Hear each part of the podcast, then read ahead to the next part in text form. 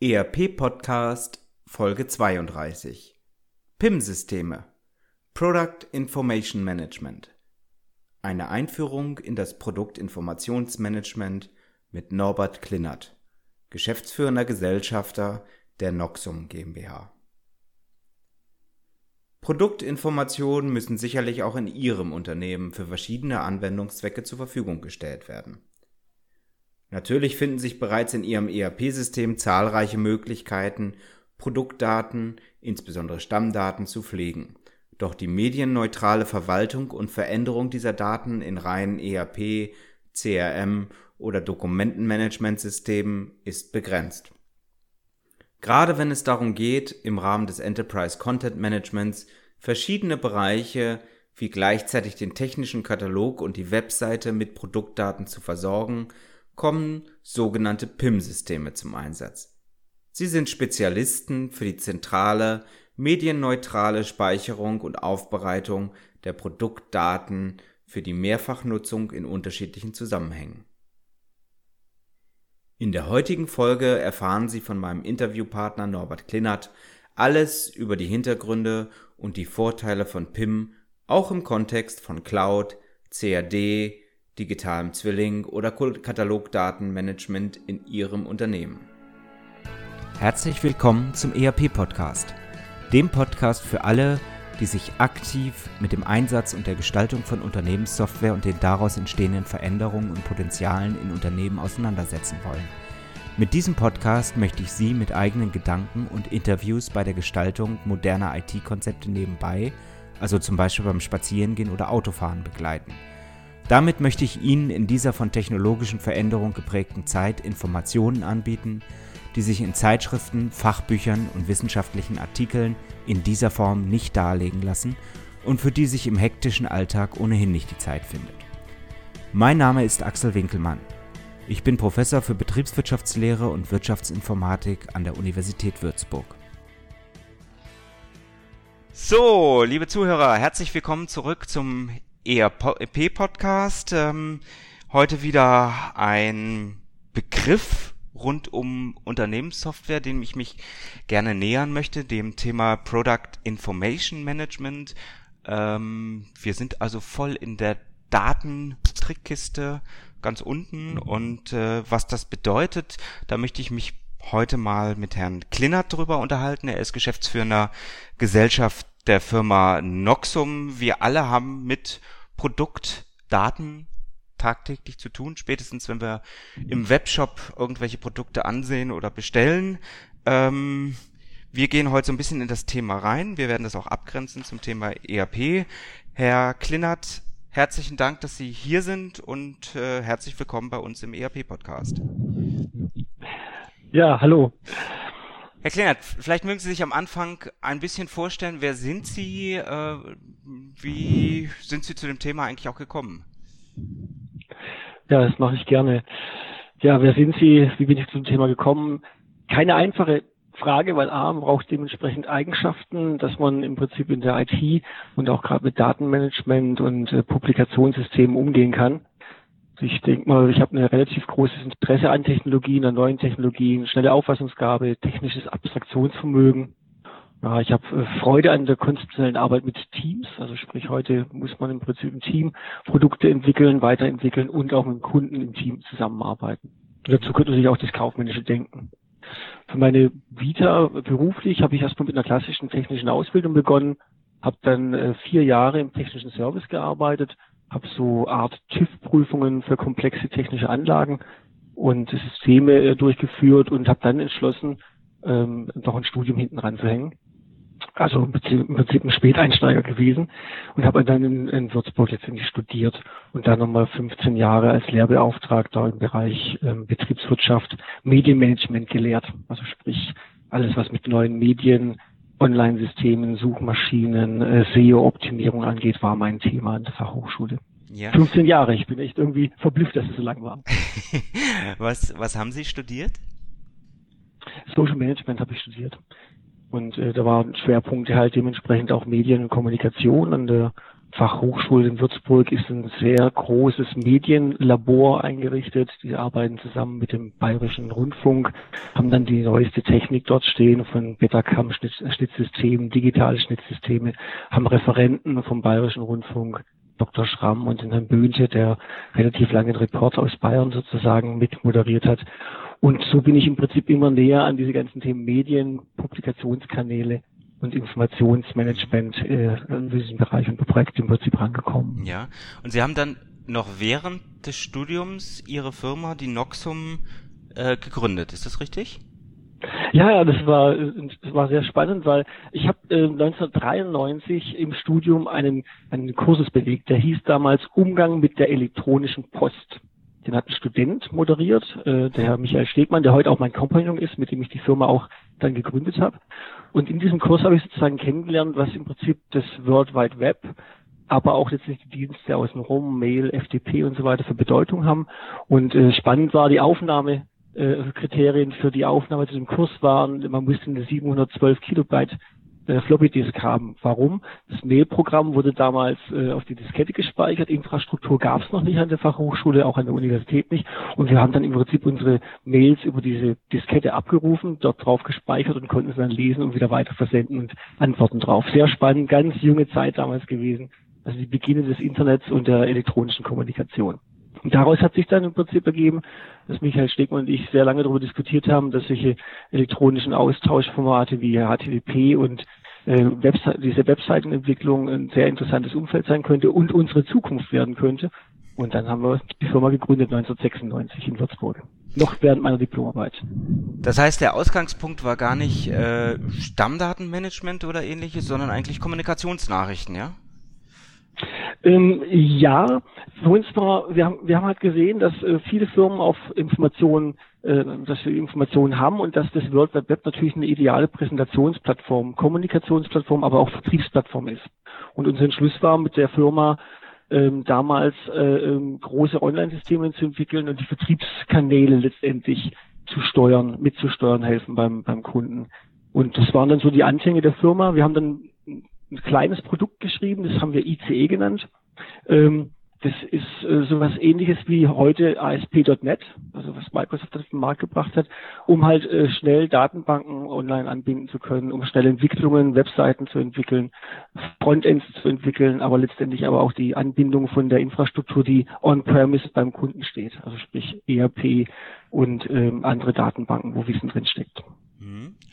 Also Sie sind aus einer Zeit gekommen, wo das Datenfundament vielleicht noch gar nicht so integriert war, wie das, wie das heute der Fall ist. Äh, heute haben wir ja relativ große ERP-Systeme, auch im Funktionsumfang und im, im Datenumfang, ähm, und, und haben eigentlich einen eigenen Bereich aufgebaut, wenn ich das richtig verstehe. Ähm, vielleicht können wir mal ein bisschen abgrenzen. Sie stehen heute sehr stark für das Thema Product Information Management ähm, als Firma, was genau kann ich mir darunter vorstellen und warum ist das etwas anderes als Stammdaten, die ich vielleicht im ERP-System habe? Ähm, bei Stammdaten im ERP habe ich oft Informationen zu Preisen, zu Vertriebsprozessen, Vertriebsmodellen, Rabattierungen, Gebindemengen, aber auch Logistikdaten, wie letztendlich dann, wie liefere ich ein Produkt an, wie ist, wo ist der Lieferstatus und so weiter.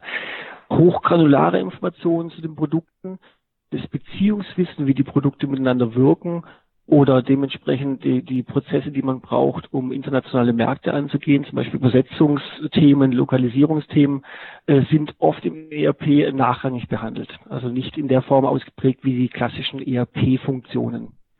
Und da setzt letztendlich das äh, Product Information Management an. Wenn Sie heute sehen, dass Sie äh, N-Kanäle bedienen müssen, äh, digitale Kanäle, Printkanäle, äh, Sie haben äh, Point of Interest, wo Sie ein, vielleicht ein, ein, Display haben, wo Sie die Informationen abgeben. Sie haben einen Messestand. Brauchen Sie Informationen immer wieder in unterschiedlichem Layout, immer wieder in unterschiedliche Darbietungen und für den E-Commerce-Bereich möglicherweise auch für unterschiedliche Partner in unterschiedlichen digitalen Formaten, Formaten BME-Cut, E-Class, wie auch immer. Und da setzt das, das PIM letztendlich an, weil das relativ flexibel A, die Daten erfassen lässt, also sprich, äh, man sich äh, für die Produkte jegliche äh, Merkmale ausdenken, entwickeln kann und die auf einer Klickoberfläche sozusagen zusammenstellen kann ohne Programmierung. Und dann aber einer der wichtigsten Punkte, das Beziehungswissen zwischen letztendlich dem Produkt, den Medienkanälen und den Services anbietet. Zum Beispiel, Sie haben ein Produkt, für das Produkt haben Sie ähm, ein, ein, ein Reparaturkit, Sie haben im Prinzip Service, äh, Servicemittel, Öle und so weiter.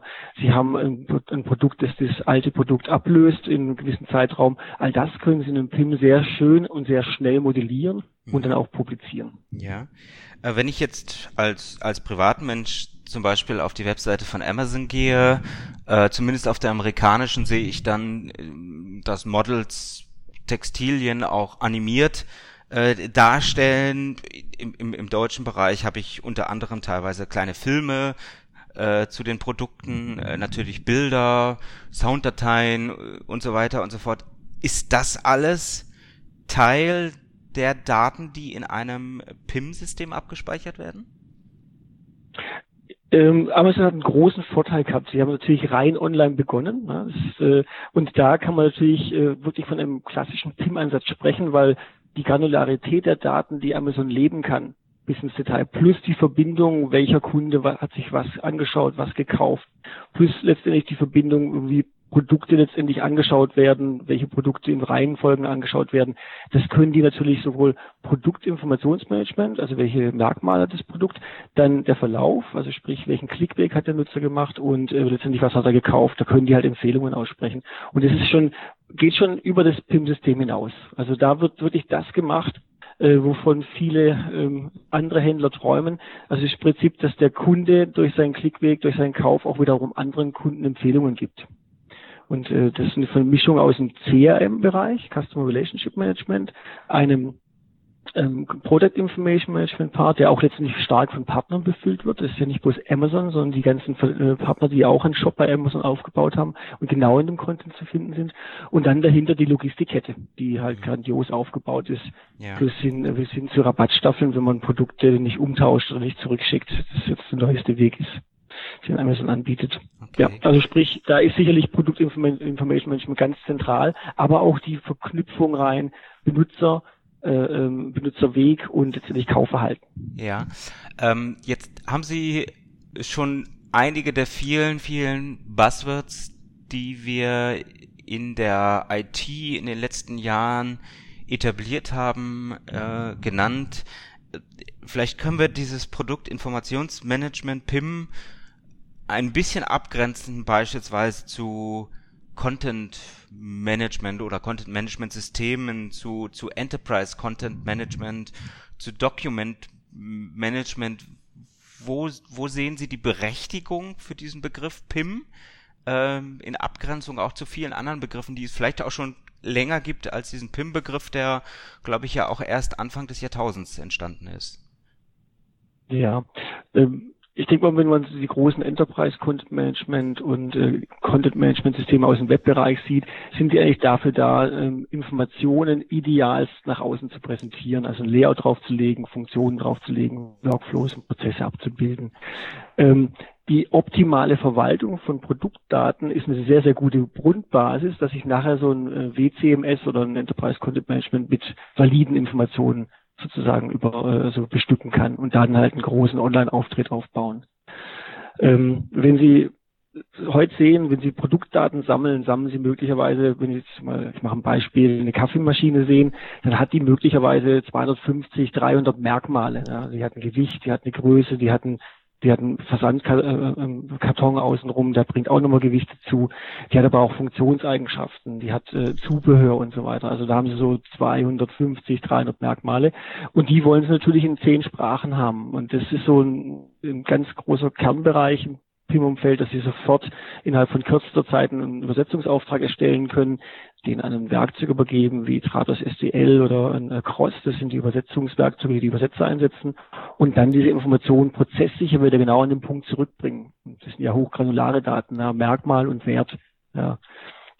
Druck und äh, dann dementsprechend äh, 15 Bar. Das sind drei Einheiten. Druck ist sozusagen das Merkmal, dann die Einheit ist äh, Bar und dann halt der Wert sind 330 Bar als Beispiel oder 10 Bar bei einer Kaffeemaschine.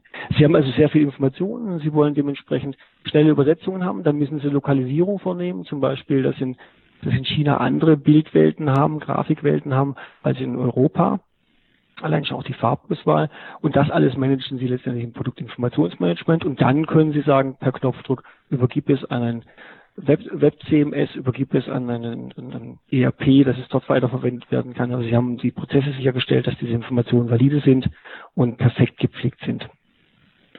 Okay, also die Betonung bei PIM ist dann noch mehr eigentlich auf der Datenverarbeitung? Als vielmehr auf dem, wie man es nach außen bringt. Ja, Datenerfassung, dann letztendlich die prozessuale Bearbeitung, Freigabethemen, Lokalisierung, Übersetzung als, als Abschlussthema und dann halt die Übergabe an Drittsystem. Genau, okay. Das, das Thema Stammdatenmanagement oder PIM ähm, ist ja vielleicht auch ein ganz altes Thema, wenn man, wenn man zum Beispiel an Computer Aided Design denkt, an Produkt Daten, äh, die wir in der Produktion ja schon immer gehabt haben. Heute sprechen wir über den digitalen Zwilling. Sind das alles Themen, die in PIM äh, relevant sind? Ja, das ist äh, heute auch Themen digitaler Zwilling, Informationslieferung in dem Bereich. Ja, ist auch ein Thema. Auch vielleicht tue ich ein bisschen die Vita von diesem klassischen PIM-Zweig mal aufzeigen. Hat so circa 1995, 94 begonnen mit dem klassischen ja, Katalogmanagement. Äh, man hat damals Lösungen gesucht, mit denen man relativ schnell und den Prozess von der Erzeugung von Printkatalogen, also der Channel war wirklich Print, von Printkatalogen optimieren kann. Einfach durch Internationalisierung war es nötig, nicht bloß noch in einer oder zwei Sprachen zu liefern, den Katalog, sondern möglicherweise in fünf bis zehn. Und da hat sich dann so dieses Katalogmanagement rausgebaut. Hieß damals Single Source Publishing. So, das war der, der, der Anfang von PIM-Systemen. Die waren aber noch alle als Insel konzipiert, heißt also, hatten kaum Anbindung an Drittsystemen. Alle Daten wurden im Prinzip händisch rein erfasst, hat keine Schnittstelle ins ERP äh, gehabt und hat dann dementsprechend aber die Publikationsprozesse automatisiert, InDesign Server angesprochen und dann 500 Seiten gefüllt mit Produktdaten, das Ganze nochmal Korrektur gelesen und äh, dann in der Übersetzung einen Sprachaustausch gemacht. Dann kam 97, 99 die Online-Welle. Man musste also auch Online-Kataloge erzeugen. Dafür waren diese printorientierten Systeme nur teilweise geeignet. Also hat man entweder eine zweite äh, Datensenke, eine zweite Insel gebaut, die den Online-Bereich äh, optimiert hat, oder hat versucht, die, die Printdaten nochmal zu optimieren für den Bereich Online. Und äh, dann 2005 waren wir so weit, dass das Thema sich gewandelt hatte in das klassische Multi-Channel Publishing. Also sprich, man hat ein System, mit dem man alle Kanäle, die eine Firma heute im Medienbereich bestücken muss, online, äh, mobile, print oder dementsprechend auch der Point of Interest, den man bestücken muss, den will man beliefern. Dafür hat man medienneutrale Daten eingesetzt. XML kommt hier ins kommt hier ins Treffen. Da hatten wir schon, wir haben zwei, 1997 äh, begonnen, XML-Systeme zu entwickeln. Deswegen konnten wir da schnell aufspringen und diesen äh, Multi-Channel-Publishing-Gedanken äh, sozusagen befriedigen. Da geht es dann auch darum, wie kann ich ähm, ideale PowerPoint-Präsentationen, FrameMaker-Dokumente, InDesign-Dokument rechnen, aber auch HTML erzeugen oder PDF-Dokumente auch vollautomatisiert rendern. 2010 kam dann der nächste Schritt, Multichannel Commerce. Wir wissen halt, ohne Online geht heute kein Vertrieb mehr. Entweder in der vorbereitenden im vorbereitenden Bereich, wo ich mich informiere, oder B, ich habe die, die gleichen Kauf, Kauf bei Amazon oder bei anderen Anbietern mein Produkt online. Und da kommen natürlich noch so Themen dazu, dass man halt Multichannel Commerce äh, eigentlich dann erreicht, wo man auch solche elektronischen Standards wie BME, CAD, ETIM oder einen schnöden Excel oder CSV-Output generieren kann, den wiederum jedes Drittsystem lesen kann und dann halt damit halt Shops und so weiter zu befüllen. Also die Lingua Franca ist hier XML oder halt dann äh, aus dem XML generierte CSV, Excel, BIM, ICAT äh, Derivate. Mhm.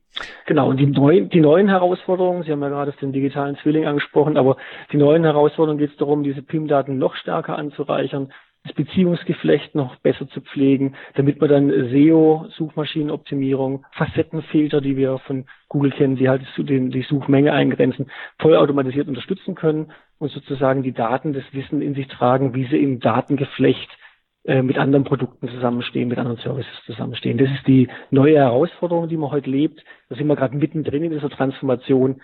Und äh, wie das dann heißt, Multichannel äh, Commerce, welcher Begriff dann kommt in ein, zwei Jahren, der wird sich dann finden. Also die neue Währung ist Conversion Rate, das ist der Punkt. Die neue Währung ist Conversion Rate, sprich ein Online-System soll bezahlende Nutzer erzeugen, soll dementsprechend Käufe ermöglichen und Conversion Rate zu erreichen, heißt halt optimale Daten zu haben und das äh, Wissen letztendlich, wie diese Daten genutzt werden. Ja. Ähm, das heißt, Sie sehen sich quasi als zentrales System für, für sämtliche Informationen rund um das Produkt, angefangen von der Produktion bis hin in die Vermarktung des Produktes. Ähm, und so ein PIM-System bedient idealerweise quasi alle Kanäle, über die das Produkt ja, erstellt, aber vor allen Dingen auch vertrieben wird. Kataloge, Webseiten und so weiter und so fort. Richtig. Ich würde noch, noch einen Step weitergehen. Wir haben bei unserem PIM-System ein Redaktionssystem mit integriert, wo Sie ähm, technische Kommunikation, technische Texte schreiben können. Wenn Sie heute ein Fahrzeug reparieren wollen, dann stehen Sie möglicherweise vor, vor dem Produkt und dann wollen Sie das möglicherweise mit einer Augmented Reality Brille erkennen. Und jetzt sollen Sie Tipps bekommen, äh, welche Baugruppe welche Bauteile beinhaltet, um dann gleich ein Ersatzteil zu bestellen. Heute läuft das alles über klassische Printdokumente oder man geht an ein Microfiche-System, das sind noch die älteren Sachen, oder man geht wirklich online und kriegt das Ganze aufgeschlüsselt. Und wenn wir das dann halt wirklich in eine, in eine, in eine Augmented Reality-Welt bringen wollen, da kann PIM auch wiederum helfen, weil da brauchen Sie A, die Informationen zu dem Ersatzteil, die Sie benötigen, und B, Sie brauchen auch noch Informationen, wie Sie das Ganze einbauen. Als Beispiel eine Handlungsanweisung. Ja, bitte tun Sie den, den Ganghebel auf äh, Park legen und äh, klemmen Sie die Batterie ab und so weiter. Also Informationen dazu, wie Sie letztendlich dieses Bauteil, das Sie da, das Sie gerade bestellt haben, auch gleich einbauen können. Das heißt also eine tiefe Vernetzung von den Produkten, die ich benötige, mit den Handlungsanweisungen, die ich benötige, um es einzusetzen. Mhm. Ähm, wer, wer mich ein bisschen kennt, weiß, dass ich ein großer Verfechter von Integration bin und idealerweise für ein Datenfundament kämpfe, was keine Redundanzen hat, was keine äh, äh, großen äh, Reibungsverluste äh, innerhalb der Datenwelt haben. Jetzt haben Sie selber äh, eben schon das äh, Thema Insel kurz angesprochen.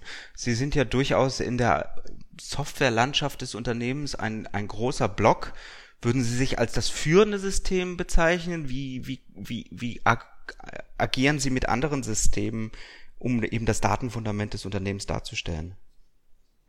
Also als führendes System würde ich uns nicht bezeichnen. Wir sind sicherlich, äh, äh wir wissen, wo welche Information steht. Also wenn Sie ein ERP haben oder ein Konstruktionswerkzeug wie so ein CATIA, mit dem Sie Ihre Konstruktionen für die äh, äh Konstruktionszeichnung entwickeln, da steht Wissen drin. Dann haben Sie Produktionsplanungssysteme, da steckt Wissen drin. Dann haben Sie das ERP, dann haben Sie Ihr Online-System und so weiter. Diese Systeme sind hochspezialisiert und haben alle ihre Berechtigung.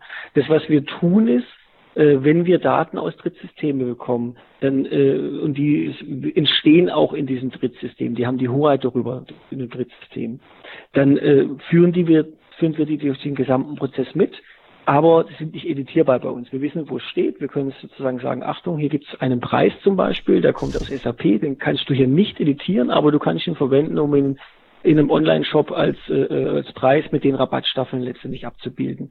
Das, das müssen wir können, denn sonst könnten wir keinen vollständigen Online-Katalog, Online-Shop oder einen Print-Katalog generieren. Aber äh, das Editieren der, der Werte, die bleibt in der Hoheit des führenden Systems, in dem Fall des ERPs. Aber der Mitarbeiter sieht es, ausgegraut, kann es nicht editieren, kann aber sagen, ich habe jetzt den Preis, aber möglicherweise fehlt mir noch ja, die Angabe in Pfund als Beispiel.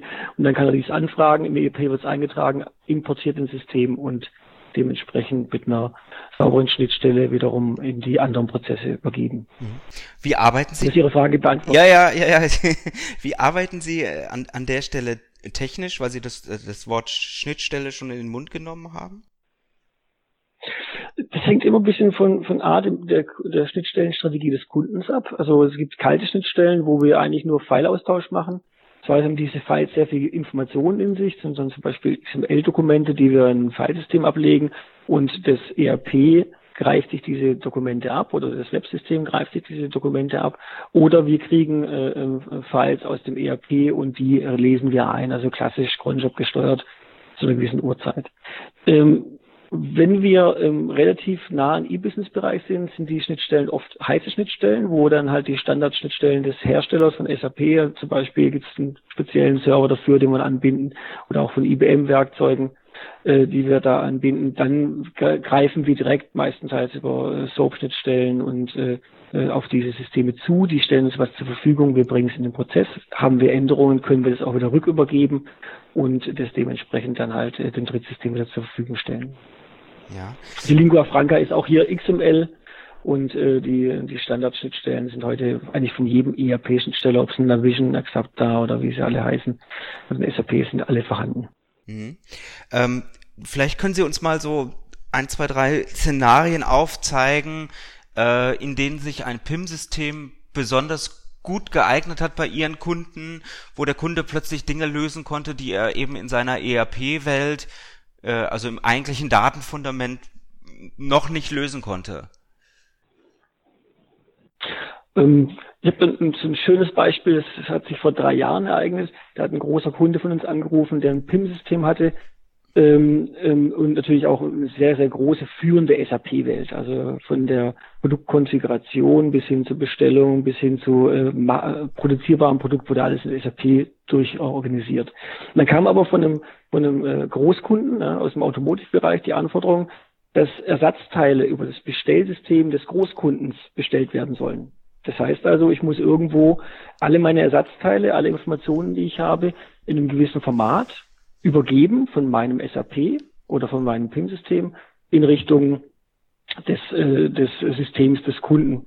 In dem Fall war auf der anderen Seite auch ein SAP gestanden. Und dann kam so die Planungsphase. Ähm, da kam aus der SAP-Welt damals, ja, wir brauchen dafür, um dieses spezielle BME-Card aufzubereiten in der Abteilung mit Rollout-Prozessen, circa ja, sechs bis sieben Monate. Und wir sagten dann, wir haben eigentlich alle Daten ja schon im PIM, auch die, die aus dem ERP mitgeführt werden. Wir können das innerhalb von zwei Wochen liefern. Also jetzt wiederhole ich sechs Monate oder zwei Wochen, um ein, ein spezialisiertes, auf den Kunden eingestelltes BME-Cut zu generieren. Das waren so die Erfolgserlebnisse, wo man sagt, im PIM haben wir sowieso alle Informationen, die wir erst im ERP möglicherweise aus zwei bis drei Systemen zusammensuchen müssten und konnten dann auch gleich die Spezifikas des äh, BME-Kataloges, den halt der der Automotive äh, Automobilhersteller wollte, auch gleich generieren, weil die hatten halt äh, spezielle Eigenschaften dafür sich verlangt, dass die ähm, die Merkmale so und so aufbereitet sein sollen. Das zeigt die Flexibilität. In einem, in einem PIM-System kann ich sehr schnell Daten modellieren, kann sie verändern, kann sie dementsprechend auf Zielsysteme optimieren, wofür eigentlich ein ERP in erster Linie nicht gebaut ist. ERP, das ist klar, ich bilde meine gesamten Logistikprozesse ab, meine, meine Konfiguration von den Produkten und so weiter. Aber dass ich dann mal schnell flexibel, äh, vielleicht möglicherweise OEM-Partner oder Partner mit Spezialdaten bestücke, die nicht klassisch im Vertrieb sind, ähm, die eigentlich durch den Service sozusagen verkauft werden, durch den After-Sales verkauft werden, das ist in einem PIM sehr leicht möglich. Mhm. Ihre äh, Referenzen auf Ihrer Webseite lesen sich ja so ein bisschen wie das Who is Who, Porsche, KUKA, äh, Haushersteller sehe ich hier. Ähm, ist das ein Thema, was vor allen Dingen die produktionsgetriebene Industrie beschäftigt? Ähm, zwei Welten. Das eine sind Hersteller, die ganz klar Sales und Marketing mit PIM-Systemen optimieren und natürlich auch dementsprechend äh, produktionsorientierte Firmen, die äh, hochkomplexe Produkte haben, die in vielen, vielen Varianten ausgeliefert werden. Maschinenanlagenbauer, die halt sehr viel Kombinationen aus ihren aus ihrem Produktportfolio zu Anlagen zusammen entwickeln. Das sind die, die Kernkunden, die wir haben, also Hersteller und dementsprechend äh, ja, Maschinenanlagenbau mit ja. komplexen Produkten, komplexen, komplexen Prozessen. Ja. Wie sieht es aus mit den Themen Archivierung, Compliance in, in diesem Umfeld von Produkten? Also wenn ich mir jetzt vorstelle, im ERP-Umfeld gibt es zahlreiche Anforderungen an die Betriebswirtschaft, was alles wie äh, über Jahre äh, weggespeichert, fälschungssicher weggespeichert werden muss. Aber auch im Produktmanagement-Umfeld äh, gibt es ja immer wieder Veränderungen an den Produkt Datenblättern, an den Produktinformationen, die äh, sicherlich auch rechtlich entsprechend abzuspeichern sind, oder? Richtig, genau. Also dafür haben die Kunden natürlich schon äh, Lösungen eingeführt in den letzten 20 Jahren, DMS-Systeme, die genau dafür da sind, Compliance einzuhalten, die äh, sozusagen einen Content-Baustein auch dementsprechend äh, versiegeln. Also sprich, so sah der vor zwei Jahren aus und äh, wenn man ihn aufruft und verändert, das auch mit dokumentieren. Und das ist auch ein, Thema bei uns, wenn wir natürlich äh, hochgranulare Daten haben, wo ich mal Massendaten editieren muss und ich bringe die dann in Publikation, also spiele sie in Online-System, spiele sie in, in, in einen Printkatalog oder in ein Datenblatt rein, dann muss ich diese Daten natürlich in gewisser Form mit diesem Format auch verheiraten, also sprich ein, also verbinden. Und das übergibt man dann halt an das jeweilige DMS-System, das beim Kunden steht. Dafür hat er Archivierungswerkzeuge, weil er hat letztendlich auch Audits durchlaufen, er hat da in seinem äh, DMS-System ähm, schon äh, im Prinzip Regeln hinterlegt, äh, die auch dann auf die Zielmärkte eingehen. Also wenn Sie zum Beispiel die Staaten liefern im Pharmabereich, dann haben Sie die FDA immer Lebensmittelbereich und Pharmabereich, Medizinbereich haben sie immer die FDA mit dem Boot und da haben sie ihre Prozesse abgestimmt. Das brauchen wir nicht nachbilden. Das ist ein Thema, das ist schon da. Der Kunde übernimmt die Daten, speichert die vom Filesystem direkt in sein DMS-System rein und hat dann dementsprechend seine Standardprozesse. Mhm. Wie sieht generell der Markt aus äh, für PIM? Ist das ein ein sehr kompetitiver Markt mit sehr vielen Produkten, äh, sind dort relativ wenige Hersteller. Wohin geht Ihre Entwicklung als, als PIM-Spezialist? Ja gut, ähm, es ist sicherlich ein, ein, Markt, der, wo man im, im Dachbereich von sicherlich 20, also 15, 20 Anbietern spricht, die alle ihren, ihren Bereich für sich gefunden haben und die halt äh, zum Teil dann halt immer so in Fünfergruppen im Wettbewerb zueinander stehen. Vier bis fünf Firmen, die in der Ausschreibung mit drin sind.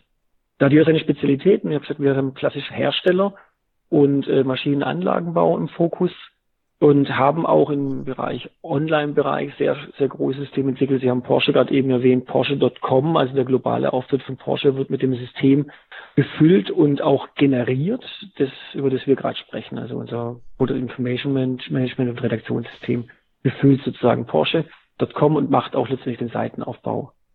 Und da hat man natürlich jetzt wenn man das E-Business sehr, sehr gut im Griff hat, wie wir das haben, ähm, ähm, hat, kommt gleich das Thema Cloud mit ins Spiel. Also auch da die Positionierung. Wir haben in Cloud-Themen im ähm, Jahr 2009 begonnen, erst mit, ähm, mit Amazon, also AWS, und sind dann aber relativ schnell gewechselt zu Microsoft Azure, weil das Konzept dort einfach als Plattform as a Service hochskalierbar war ähm, und äh, da können wir vielleicht nachher noch eine Frage dazu machen, wenn Sie wollen, wenn Sie das vertiefen wollen. Und haben da dementsprechend uns auch einen ganz neuen Bereich aufgebaut, hochskalierbare Systeme zu entwickeln, die halt dann äh, genau E-Business abwickeln können. Und da halt haben wir eine Stiftung Warentest 2012 äh, in die Cloud gebracht mit ihrem ganzen öffentlichen Bereich, also alles, was, äh, die haben ein hybrides Konzept, die wichtigen Daten, Kundendaten bleiben im Haus und letztendlich der Rest der hochskalierbar sein muss, auf Millionen Zugriffe abgestimmt werden muss, der ist dann letztendlich äh, in einer, in einer Azure Cloud geschützt abgelegt. Ich, ich glaube, Sie sind auch ein Unternehmen, was generell sehr cloud-affin ist, oder? Äh, Sie haben wenig Software äh, noch, die Sie on-premise, also im Eigenhaus nutzen, sondern Sie, Sie äh, arbeiten sehr stark mit, mit Cloud-Services, richtig? Richtig, genau. Also wir haben 2000 11 entschlossen, dass wir weitgehend das, was wir in die Cloud auslagern können, an eigener Infrastruktur äh, in die Cloud überführen. Haben uns auch für ein klassisches Office 365 Konzept entschieden, das damals promotet wurde, mit dem wir auch sehr glücklich sind. Haben also 80 Prozent unserer eigenen Infrastruktur heute als Cloud Service in einer, in einer äh, Azure Cloud stehen von Microsoft. Und bei Kunden, also wir machen heute, also sagen wir so 2012, 2013, 14 hat man noch sehr stark hybride Konzepte entwickelt, also klassische Trennung On-Premise äh, Software, Hardware-Kopplung mit äh, skalierbaren Cloud-Services. Und heute erkennen wir, dass wir immer, also dass jedes zweite Projekt eigentlich, das wir angehen, eigentlich in der Cloud beginnt, also Cloud-born ist, wo der Kunde sagt, die Vorteile überwiegen so stark, man klärt noch die Sicherheitsklassen der, der, des Contents ab und sagt, okay, gewisse Teile, die bleiben on-premise und das, was letztendlich global ausgeliefert werden muss, das ist ähm, ja heute in der Cloud gleich in der, in der Anwendung konzipiert. Also da haben wir uns, wie soll man sagen, einen weiteren Geschäftsbereich aufgebaut, zu dem Product Information Management und Professional Services im Webbereich, die wir liefern, heute Cloud-Lösungen zu entwickeln, die hochskalierbar sind und global verteilbar sind und die halt wirklich dann im E-Business-Bereich eingesetzt werden. Ja, Sie sind, glaube ich, auch gerade ausgezeichnet worden als, als Microsoft Cloud Deutschland-Experte, wenn ich das richtig im Kopf habe. Ja, ja. Ähm, das Unternehmen ist 1996 gegründet worden, das heißt, Sie haben äh, eine lange, eine bewegte Geschichte äh, schon hinter sich. Ähm, Sie haben die New Economy äh, voll miterlebt als als Unternehmensgründer. Sie müssen selber schmunzeln. Äh, heute ist das wahrscheinlich etwas ähm, in den Geschäftsmodellen äh, seriöser, was was von IT-Seite äh, kommt und und viel mehr mit betriebswirtschaftlich Themen durchsetzt, als das äh, zu der Zeit damals war. Wie, wie groß ist das Unternehmen heute? Wir sind heute 90 Mitarbeiter an drei Standorten.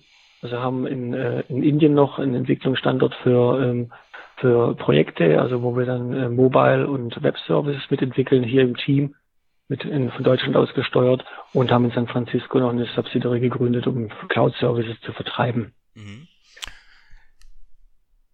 Das ist äh, durchaus ein großes Unternehmen, was aus in diesen 20 Jahren äh, entstanden ist. 30 Jahren. Ich würde mal sagen, ich würde sagen, äh, 21 Jahre sind es jetzt, ähm, ähm, ich würde sagen, gesunder Mittelständler, stabil, ähm, seriös geführt. Also wir waren nie die Firma, die äh, alles auf Rot oder alles auf Schwarz setzt, sondern einfach, wir haben immer gesagt, wir wollen, unsere Mitarbeiter sind uns wichtig, wir wollen uns langsam und normal entwickeln, also nicht mit großen VC-Geldern spielen und dann High on Fire spielen. Das war nie unser Thema.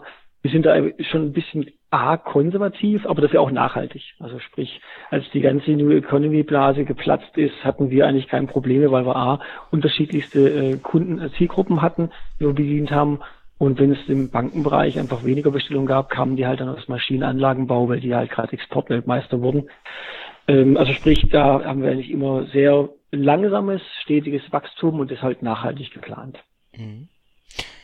Ich komme mal so ein bisschen zu meiner Blitzlichtrunde, weil das führt mich auch wieder zu Ihnen zurück. Ähm, Sie sind ja nun einer der Hauptakteure, einer der Treiber, der inhaltlichen Treiber auch dieser Firma.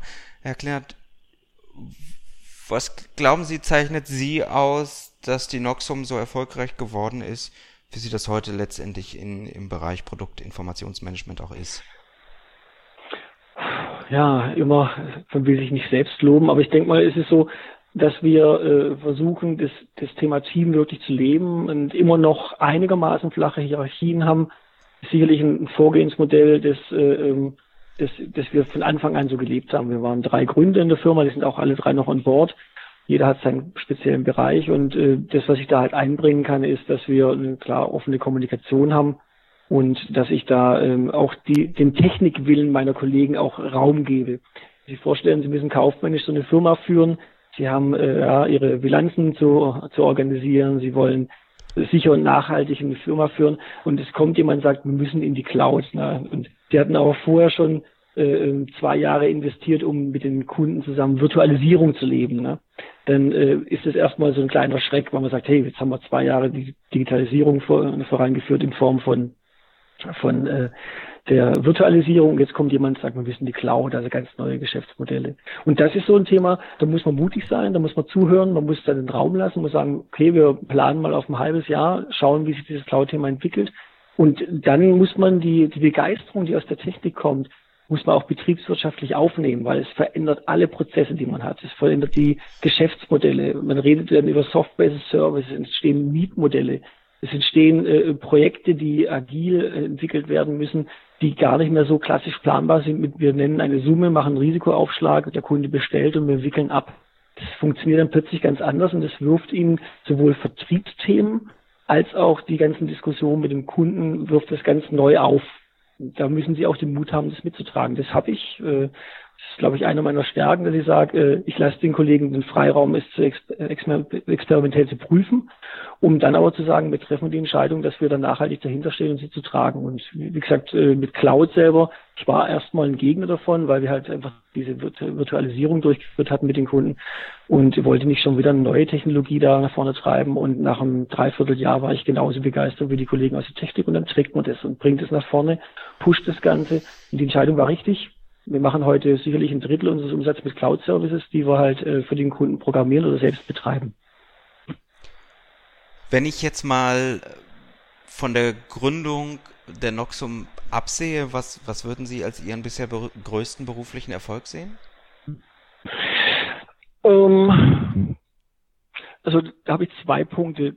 Das eine ist, dass wir letztes Jahr äh, mit einem großen Automotive, äh, also einem Automobilhersteller, ein, ein Knowledge Tank entwickeln konnten. Das ist also im Prinzip unser PIM-System mit relationellen Prozessen, wo dann Wissen an die Mitarbeiter weitergegeben wird, wo wir 200.000 Mitarbeiter erreichen, die halt dann auch bei den Partnern des, äh, des Automobilherstellers arbeiten und äh, das alles in einem, in einem sozusagen in, in einem knappen Jahr erzeugt haben, also eigentlich Rekordzeit und das auch schon live ist. Das war so mein letztes Jahr eins der richtig großen Highlights, dass der Kunde genauso das Thema digitale Transformation denkt, wie wir auch hier bei Noxum.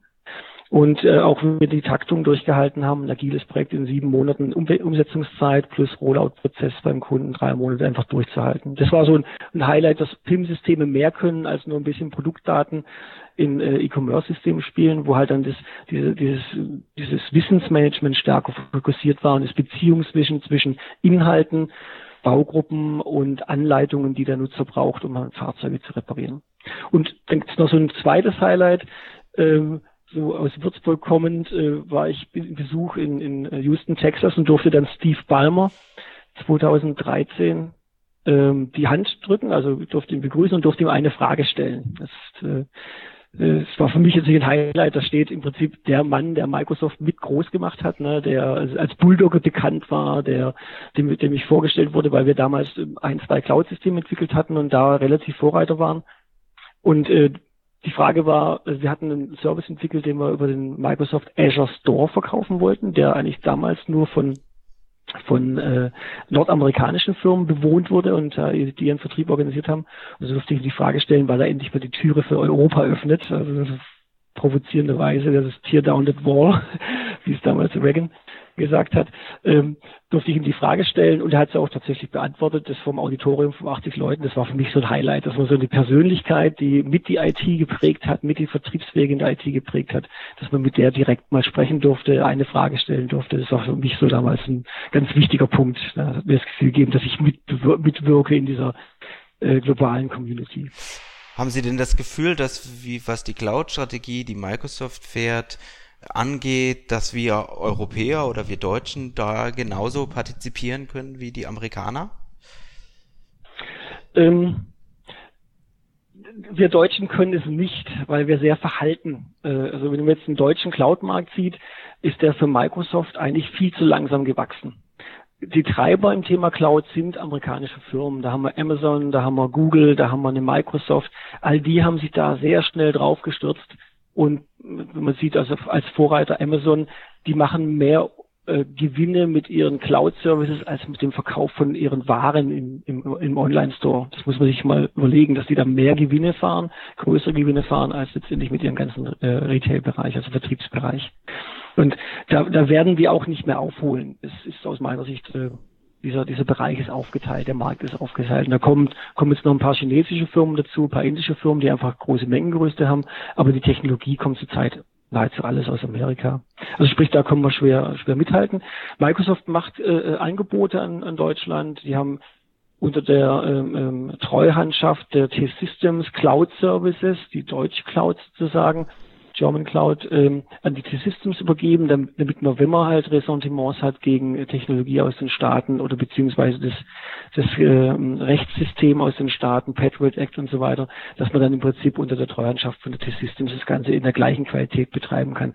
Und auch da ähm, ist der deutsche Markt immer noch verhalten. Er taut auf seit den letzten zwei Jahren, also kriegen wir ja, wöchentlich Anfragen zu dem Thema rein dass man sagt, okay, wie können wir in die Cloud gehen, wie können wir da äh, Systeme hybrid betreiben. Also man geht nachhaltig und mutig jetzt langsam ran an das Thema, aber wenn man in die Staaten schaut, ist halt im Prinzip das Thema Cloud schon gar kein Thema mehr. Es ist heute Standard, dass man in die Cloud zieht. Es ist Standard, dass man Office 365 einsetzt in der Cloud betrieben, dass man Services auslagert. Da sind die Amerikaner einfach in ihrer Form mutiger. Das ist einfach auch ihre Eroberungstaktik, dass sie halt schnell handeln wollen. Und äh, wir haben halt im Prinzip den deutschen Mittelstand, das ist ganz, ganz wichtig für Deutschland. Und der denkt nachhaltig, der hat Infrastruktur und der sagt, ich lage dann aus, wenn es sinnvoll ist. Und dann muss man sich da halt einfach dran gewöhnen, dass halt die Amerikaner hier diesen Markt mit äh, Software-Services, Infrastruktur und so weiter beglücken. Wo wir eigentlich, äh, wenn jetzt ein T-System sagt, sie haben eine, eine deutsche Cloud selber aufgebaut, kann die natürlich technologisch, glaube ich, äh, schwer mit dem mithalten, wie die Entwicklungen bei einer Microsoft oder Amazon sind. Ja, das äh, nehme ich auch so ein bisschen äh, wahr. Wenn wir mhm. schon über Cloud sprechen, gibt es Internetdienste, die Sie besonders häufig nutzen, die Ihnen persönlichen Mehrwert bieten? Ähm, ja, tagtäglich Office 365. Das ist so in der Arbeitswelt für mich, äh, wenn ich, weil ich viel reise, weil ich oft in den Staaten bin, kann ich von jedem Ort der Welt komplett mit den Kollegen im Dialog stehen. Wir skypen gerade zusammen zum Beispiel, ist ja auch ein Thema, das über einen Cloud-Service abgewickelt wird. E-Mail-Server, die in der Cloud stehen, also sprich die ganze Arbeitsorganisation ähm, nützt sich eigentlich tagtäglich im Prinzip äh, Cloud-Services. Äh, das merkt man nicht mehr. Man hat Teile möglicherweise noch on-premise installiert, aber wenn ich im Ausland unterwegs bin, nütze ich halt hauptsächlich Office 365. Also ohne Werbung dafür machen zu wollen, ist halt das Produkt, das wir gewählt haben. Und es gibt im Office-Umfeld auch nahezu nichts mehr anderes, wo man sagt, das ist in der Form mit diesen ganzen Features, die angeboten werden, ist eigentlich outstanding. Plus halt, dass ständig neue kleine Werkzeuge dazu kommen, die meinen Arbeitsalltag einfach beflügeln, einfach einfacher machen. Mhm. Und ich, wenn man in den Staaten ist, da kommen dann so Cloud-Service wie über, wo man sagt, also eigentlich wollte ich das boykottieren und gesagt, es geht nicht, dass jemand sich über gesetzliche Regeln hinwegsetzt, dass er möglicherweise in Deutschland irgendwann mal den Taximarkt zerstört, der als reguliert ist und der ist, dass es auch gut ist, dass wir eine gewisse Regulation haben. Aber in den Staaten fährt man fast kein Taxi mehr. Man nimmt einfach die Über-App und sieht, dass da drei, drei Überfahrer ganz in meiner Nähe sind. Man wählt die Fahrzeugqualität, gibt die Route ein, man steigt ein, man steigt aus, bezahlt ist schon digital. Es ist einfach ein Konzept, das äh, einem das Leben leichter macht. Also sprich, solche Cloud-Services sicherlich, die nutzt man natürlich privat halt, Airbnb ab und zu. Also sprich, äh, für äh, wenn ich in Paris irgendwo übernachten möchte und gerade kein Hotel mehr bekomme, dann ist das natürlich auch ein tolles Werkzeug. Also sozusagen Weiterbildung durch persönliches Doing äh, nutzen Sie auch traditionelle Medien, Bücher? Gibt es Bücher, die Sie unseren Zuhörern, weil Sie sie persönlich auch sehr wertschätzen, weiterempfehlen können? Ähm, ja, habe ich natürlich. Also die Biografie von Steven, äh, Steven Jobs fand ich perfekt, weil sie auch so ein bisschen meine Digitalisierungswelt dargestellt hat, wie ich zum Computer gekommen bin, dass es da konkurrierende Systeme Windows und Apple gab, dass es ein Atari gab, dass es ein Amiga oder Commodore. Also das war ist ein tolles Buch für Menschen, die einfach die Geschichte der des Computers und aus der Sicht eines eines äh, sehr erfolgreichen Firmengründers sehen wollen. Das finde ich sehr gut. Und ich glaube, wenn man jetzt die ganzen gesellschaftlichen Entwicklungen sieht, ähm, und äh, dann finde ich immer noch George Orwell immer wieder äh, 1984 ein Buch, das man jetzt jetzt nochmal lesen sollte, jetzt nochmal schauen sollte. Wer sammelt Daten über mich? Was macht er damit und so weiter? Da hat sich die Welt ein bisschen verändert vom Iron Curtain hin zu, dass wir heute mit, dass die Daten eine neue Währung geworden sind, mit der man unser Kaufverhalten steuert, mit der man unser Verhalten auch insgesamt steuert. Also solche, so ein Klassiker zu lesen, denn aus, in der jetzigen Zeit und jetzt nochmal die jetzige Zeit daraus zu bewerten, was damals gesprochen worden ist, ist auch sehr spannend. Mhm. Und, und, was so Vertriebskonzepte angeht, also eins meiner Lieblingsbücher war damals äh, von diesem Chris Anderson, das war der Chefredakteur von Wired. Äh, es heißt im Deutschen kostenlos Geschäftsmodelle für Herausforderungen des Internets. Das nochmal durchzulesen, weil das ist das, was heute in den, in den Staaten entwickelt wird und nach auf die ganze Welt transportiert wird.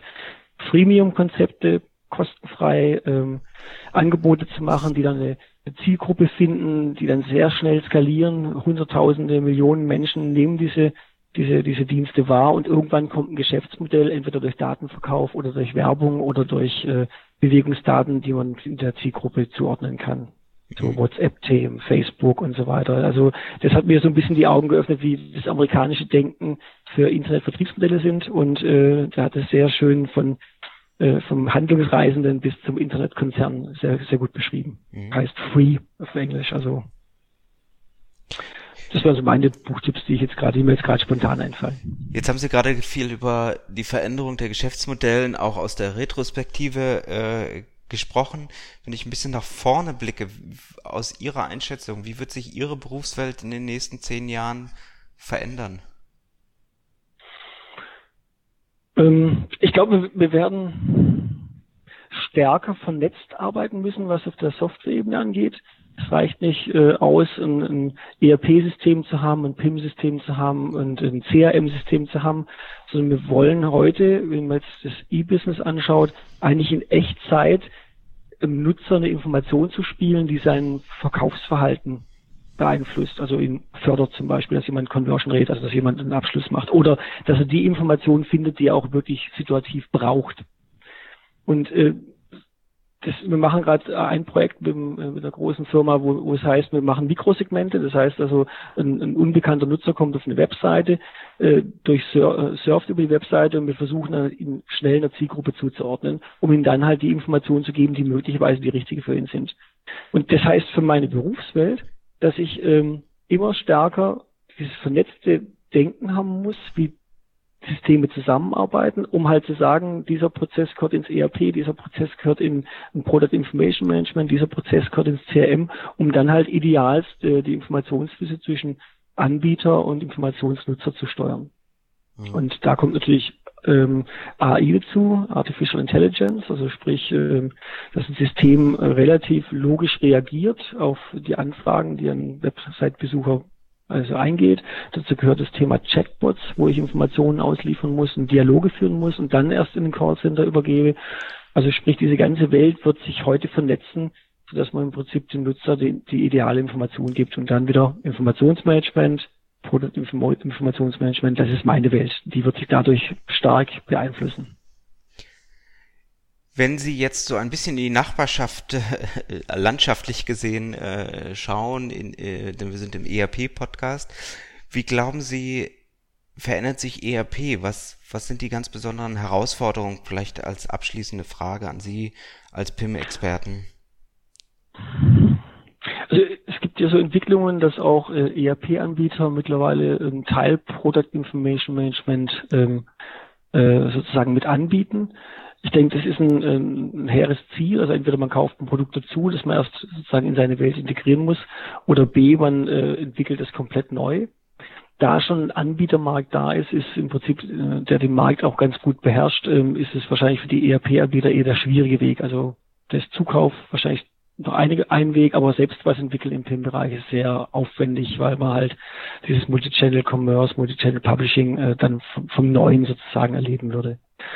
Ich glaube eher, dass man das Thema Schnittstellen verstärkt eingehen wird. Äh, machen wir das Beispiel Microsoft, die gerade an einer globalen Schnittstelle oder Datenablage für all ihre Produkte daran arbeiten die gerade. Alle ihre Produkte heißt, die haben ein, ein, ein Dynamics AX oder ein Dynamic NAV und äh, da wird es eine Standardablage geben, die wiederum spricht zu allen anderen Drittsystemen. Also ich glaube, die, die Datenablage äh, wird sehr, sehr wichtig und die Schnittstellen in diese Ablage hinein. Und darin werden sich die ERP-Systemhersteller äh, messen lassen müssen, dass sie halt sehr gesprächig zu Drittsystemen werden und vor allen Dingen halt Online-Mobile-Themen so stark unterstützen mit dieser Schnittstelle, dass man daraus äh, schnell Publikationen entwickeln kann oder Informationen entwickeln kann, die halt vertrieblich oder im Servicebereich halt den, den Mitarbeiter halt äh, unterstützen können. Mhm.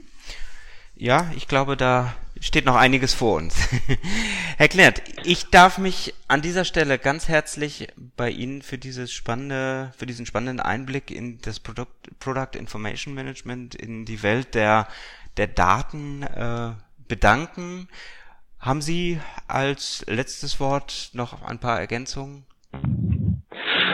Ah, jetzt haben wir so viel gesprochen. Ähm, ich überlege gerade, was, was wir noch so, was ich nochmal hervorheben will wenn ich so sage, Conversion Rate ist die neue Währung im Vertrieb, dann ist das, glaube ich, die Kernaussage, wo ich glaube, dass das PIM-System und ERP-Systeme, CRM zusammenarbeiten werden und zusammenwachsen werden. Das ist so das, das Schlusswort, das ich habe. Das ist meine Zukunft. Das ist unser Ziel auch, ähm, um halt äh, ideale Informationen aufzubauen und halt zu verteilen. Herr Kleinert, herzlichen Dank für dieses Interview. Und Ihnen, liebe Zuhörer, wünsche ich eine schöne Woche. Wie immer, weitere Informationen, Kontakte und so weiter finden Sie über unsere Webseite www.erp-podcast.de oder hier über iTunes in den Show Notes. Wie immer, keep connected. Herzlichst, Ihr Axel Winkelmann. Ihnen hat der ERP-Podcast gefallen und Sie konnten wertvolle Erkenntnisse gewinnen? Dann würde ich mich über eine Bewertung auf iTunes freuen, damit auch andere von diesem Podcast erfahren können. Eine Anleitung für die Bewertung finden Sie auf www.erp-podcast.de. Dort finden Sie auch weitere Hinweise, Links und Aktualisierungen zu dieser Folge. Das war der ERP-Podcast für alle, die sich aktiv mit dem Einsatz und der Gestaltung von Unternehmenssoftware und den daraus entstehenden Veränderungen und Potenzialen in Unternehmen, losgelöst von Fachzeitschriften, Büchern und wissenschaftlichen Veröffentlichungen, zum Beispiel beim Spazierengehen oder Autofahren, auseinandersetzen wollen. Mein Name ist Axel Winkelmann. Ich bin Professor für Betriebswirtschaftslehre und Wirtschaftsinformatik an der Universität Würzburg.